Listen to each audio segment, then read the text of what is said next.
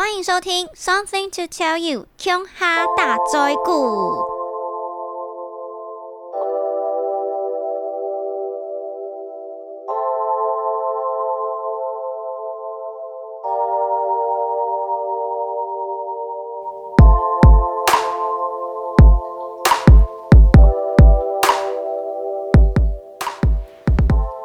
Hello，大家好，我是乔拉拉。上一集跟大家讲了我在国中三年被霸凌的故事，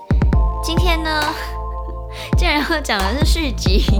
就是我在高中三年被霸凌的故事。好可怜哦，怎么感觉求学阶段都被霸凌？呃，我觉得以一个理性的定义来说，这些同学学长姐所做的一些行为，的确已经造成霸凌。但是以我自己本身主观的感性来说，我当时其实是没有觉得我被霸凌的。一部分是我真的看得比较开，我觉得有讨厌我的人，有欺负我的人，可是也有喜欢我的人跟保护我的人。另一部分是我应该神经真的比较大条吧。我那时候会觉得有很多好玩的事情，我都。呃，来不及一一的去把握住了，我哪有时间去管那些欺负我的人？第三个原因是，我觉得我可能个性也比较敢反抗，所以我做了一些行为，就是呃，会让这些霸凌者觉得好像继续这样对我的话会。很麻烦，我不太确定。那我们来分享一下我高中三年的经验。呃，其实到了高中之后，我发现国中生跟高中生所会对人所做的欺负的行为有一点不太一样。国中大部分就是走那种比较小屁孩路线，那高中的话，其实比较会用一些舆论啊，或者是。比较阴的一些路线，但我认为自己都还算是一个幸运的人，因为我并没有真正的遇过很暴力的对待，或者是我应该算是在一些可能快要遇到很暴力的对待的时候，我就侥幸的逃掉了。所以，嗯，在这个过程中，我还是觉得自己是幸运的，而真正。被霸凌到很惨的同学，其实在我的成长的经过当中，我有看过一两次，可是并不是我很亲的同学，或者是很近的班级，只是我有可能在走路上学的路上看到他的伤，那他跟我离的也有一段距离，所以这个有一点不太算是我生活。周遭发生的事有有点算是就是稍微旁边一点的圈圈发生的事，可是连这样子我都可以感受到那一种压迫感以及他的孤独和悲伤，所以这就是为什么我想要录这个主题的 podcast 的原因，因为我希望这样子的事情不要再发生，而且在今天这一集呢，我也会讲。就是霸凌别人的这个角度的一些心情，那我们马上就开始吧。我高中呢是 有点小破音。我高中呢是在呃，就是苗栗的竹南高中，然后我念的是当时的好像是语文资优班吧。但是因为其实竹南高中的成绩并没有到很高，所以即使是语文资优班，也不是。那种机测很高的分数才能进去的，但是在我们那一届，的确好像看起来是比较聪明的一些人，然后被分到了同一个班级。然后我在高中的时候，因为我有时候穿着上会比较有自己的主见，比如说我穿高中的制服白衬衫，然后配那个西装裤。我如果觉得冷的话，外面就会自己再加一个毛衣背心。或者是，呃，那时候要穿那个学生鞋嘛，那我可能就会直接拿我妈的那个马丁啊，或者是 triple 啊来穿，所以那时候就会让很多人觉得说我是一个很爱标新立异的人。然后一样，就是在去福利社的路上，可能因为在去福利社的路上，等于是一个学校的公共区吧，就会有很多人看得到你。跟呃国一呃高一刚进去，然后学长姐他们就也会想要看一下，说今年的新生长什么样子这样。然后呢，就因为这样，我好像当时就有被大家注意到，因为我那时候出去的时候就是穿了一个毛衣在外面。我小时候又很喜欢穿那种船型的短袜，所以自然而然就会被归类成说好像是那种比较爱打扮的女生。到了选社团的时候，我一开始是选爵士舞蹈社，其实就是热舞社。可是我发现我不太会跳舞，虽然我喜欢跳舞，可是我的律动跟最主要的是我很不会记舞步，所以。我看到热音社他们有争主唱的时候，我又跑去争主唱。后来呢，就在热音社过得比较快乐，因为就觉得这好像是我真的喜欢做的事情。可是热舞社的一些惩罚，我也都还是有参加，所以在别人看起来就会觉得我是一个很爱现的人。一下参加了两个学校很热门的社团，就是各式各样的大活动都会有我出现，所以。乍看之下好像挺风光，然后慢慢的就有一点树大招风，就引来了很多人的一些奇怪的评论。那那时候我没记错的话，我们好像是在用无名吧，无名小站。所以我一开始是看到无名小站的一些，嗯，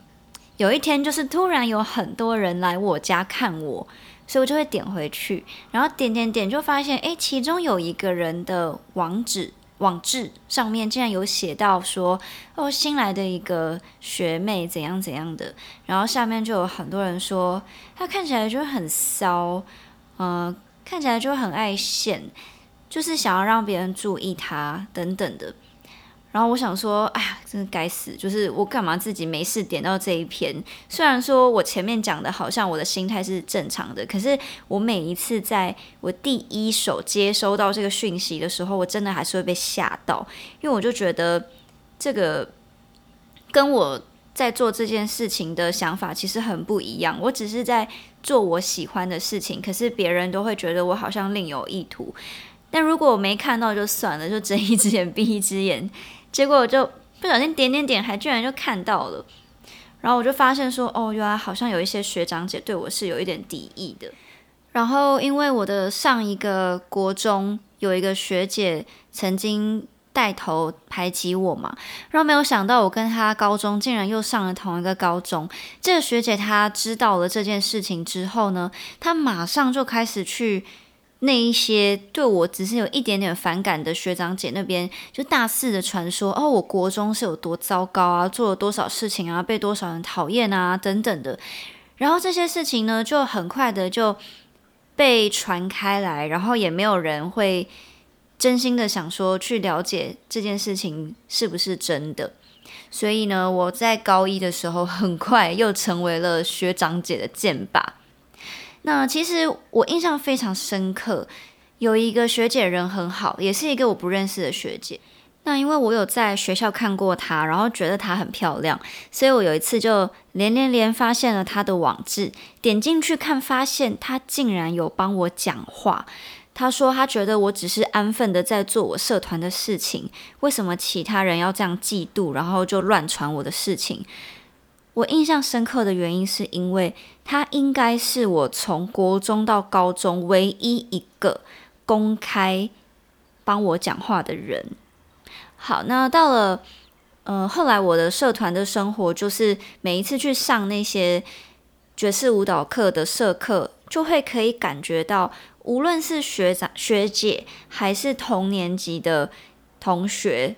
好像都会对我有点指指点点的，因为毕竟。嗯，对于同辈来说，学姐的一些喜好也是很重要的。他们也会希望可以跟这些学姐打好关系，所以他们就会就是往学姐那边一面倒这样。然后我慢慢的也觉得，嗯，这种氛围有一点不是很自在，所以自然而然我就跟我热音社的团员变得比较好。我热音社的团员里面呢是男生居多，然后两个女生，这两个女生都是属于比较大辣辣的。另外三个男生，他们就根本不会介意这种事情，而且因为他们跟我算熟，所以他们其实就有跟我说：“哎，其实我们觉得你私下蛮呆的，就是个性上有一点天然呆，就是在外面怎么会被传成好像是一个很心机啊，然后抢人家男朋友啊，会做一些不好的事情的女生。”然后我就说啊，我也不知道诶，但是我也懒得就是去追究，所以我一直都觉得说，好像只要待在热音社，我就有一个庇护的感觉。那结果没有想到，就是呃，跟我同年级的有另外一个女生，她那时候是热音社的另外一个团的主唱，他莫名的就是对我有一点有一点敌意，所以呢，他也开始就是在。呃，不同的领域，然后讲我的坏话，就说，呃，我抢了他的团员啊，我抢了他原本想要组团的吉他手啊，等等的，或者是我总是会比他更早之前去抢那个练团的教室啊，或者是会呃故意就是要挑比较好的演出的时间，但其实我怎么可能有这些权利？我不过就是一个高一刚进去的主唱。而他才真的是跟热音社的学长姐比较好的一个人，怎么可能我会有这些特权可以去针对他？所以呢，我后来就觉得世界有点毁灭，我就想说，哇，就是连我的同学也开始有这些状况，那我到底还有哪里有容身之处啊？所以我其实，在高一的时候。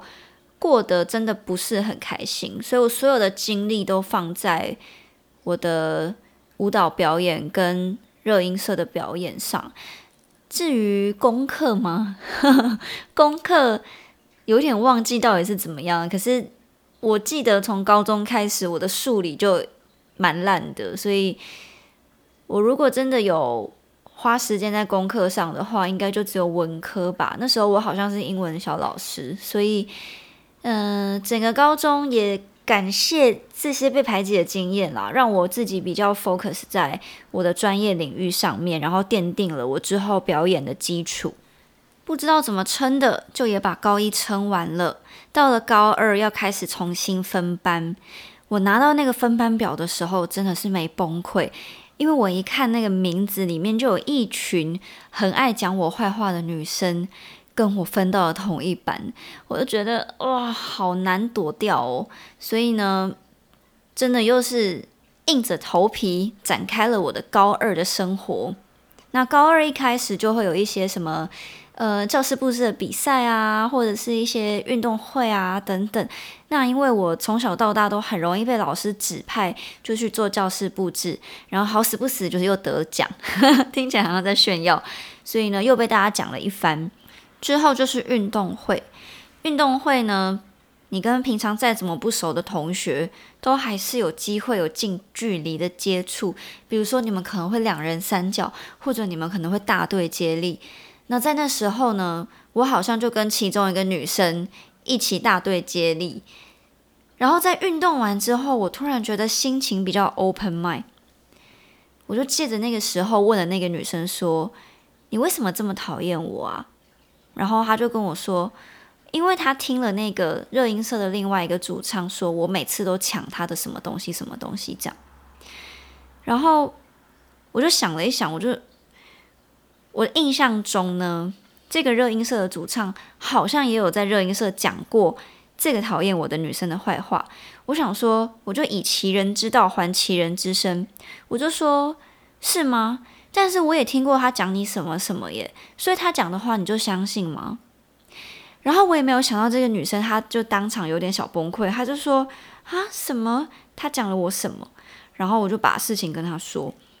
然后说完了之后，她就回我说，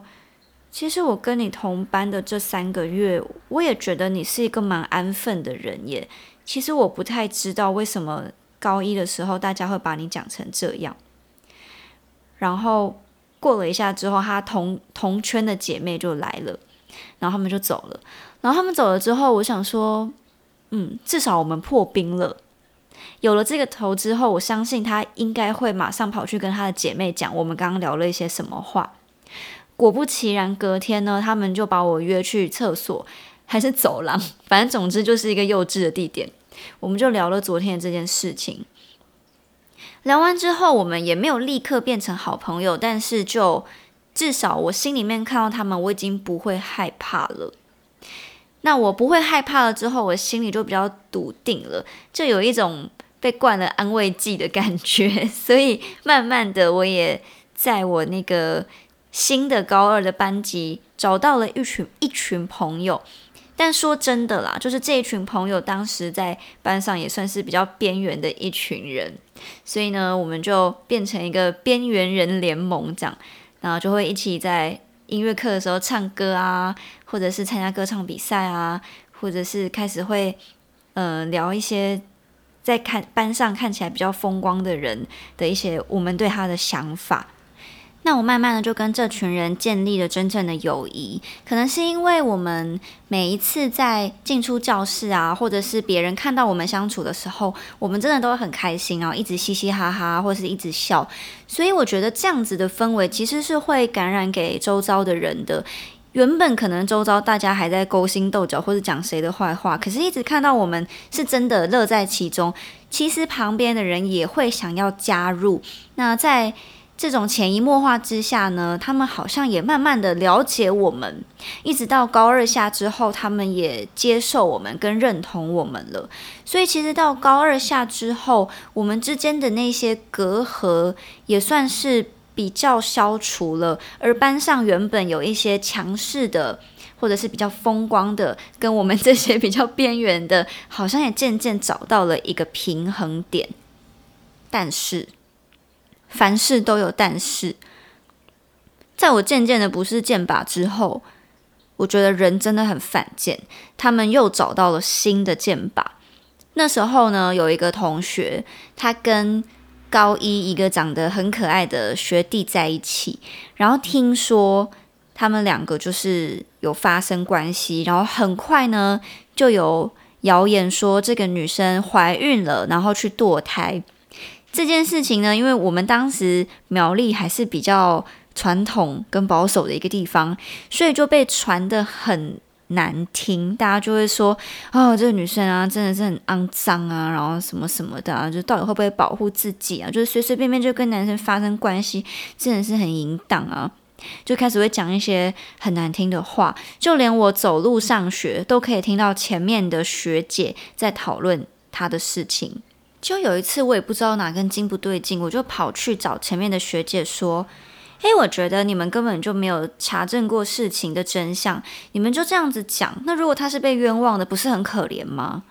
然后这些学姐他们就有有一点更小灯 shuki，就说：“啊，我妈讲她的事，关你什么事情啊？”然后我想说：“啊，不是啊，你在那边乱讲别人的事情，还这么理直气壮。”然后那时候就跟他们吵了起来，可是也没有什么结论。然后就隔天啊，我又开始被他们骂。可是那时候我已经不在乎了，因为我我已经发现到了，就是那些想要去骂别人跟霸凌别人的人，真的有时候是没有什么原因的。也许他们可能会是嫉妒你，或是看你风光，所以就想要落井下石。但是有绝大部分的人，可能只是他自己不爽，然后他也没有一个确切的原因。所以我那时候看到这些，我觉得很暴民的霸凌者，我对他们的感觉，我会觉得没有什么好沟通的。可是真正让我难过的，其实是好多好多的旁观者都选择非常冷漠的看待这些事情。我前面有说过嘛，就是我从国一到高三的这六年被欺负的过程中，除了原本是我的朋友。的人以外，真正一个素昧平生的人出来讲了一句公道话的，就只有一个学姐。但是这个学姐在我人生的道路上，我觉得她真的很像是一盏明灯。虽然我根本不记得她是谁，然后我也不记得她的名字，现在根本没有联络方式。但我回想起我之前那一段，我觉得很阴暗的一些时光。我会觉得，只要有一个像学姐这样子的人存在，我就相信人就是美好的。所以我那时候也想要去当一些，去制止这些霸凌者随便乱讲别人的坏话。或者是我希望可以去帮这些被以讹传讹的受害者去平反一些事情。所以我在高三的时候，其实就做了一些这样的事情。我并不是想要往脸上贴金，而是我觉得这是一个感同身受的感觉。就是我从国一到高三，整整也经历六年，然后一直不断的从弱势变成比较没这么弱势，然后弱势再变成比较没这么弱势。那好不容易，我觉得我有机会。可以变成强势的时候，我希望我可以做一些对的事情去帮助别人。虽然说那些人可能也不知道我其实有在背后帮他们讲一些好话或什么的，可是我觉得那个不重要。重要的是，我希望如果你有在听这个 podcast 的话，我相信大部分的人没有这么二分法，没有这么绝对的坏或是绝对的好。可是如果你愿意再多多的去思考的话，我觉得可以。把好的比例再拉高一点，那恶的比例就会相对的变少。那我觉得，只要每一个人都有这样子的起心动念，其实这个世界就会越来越好。好啦，其实我的频道也不是什么心灵鸡汤，所以正向的话就讲到这里。我只是单纯想要分享一些我的经验，然后用同理心的方式告诉大家，我觉得可以有一些别的想法。那也希望大家疫情期间都可以过得平安健康，拜拜。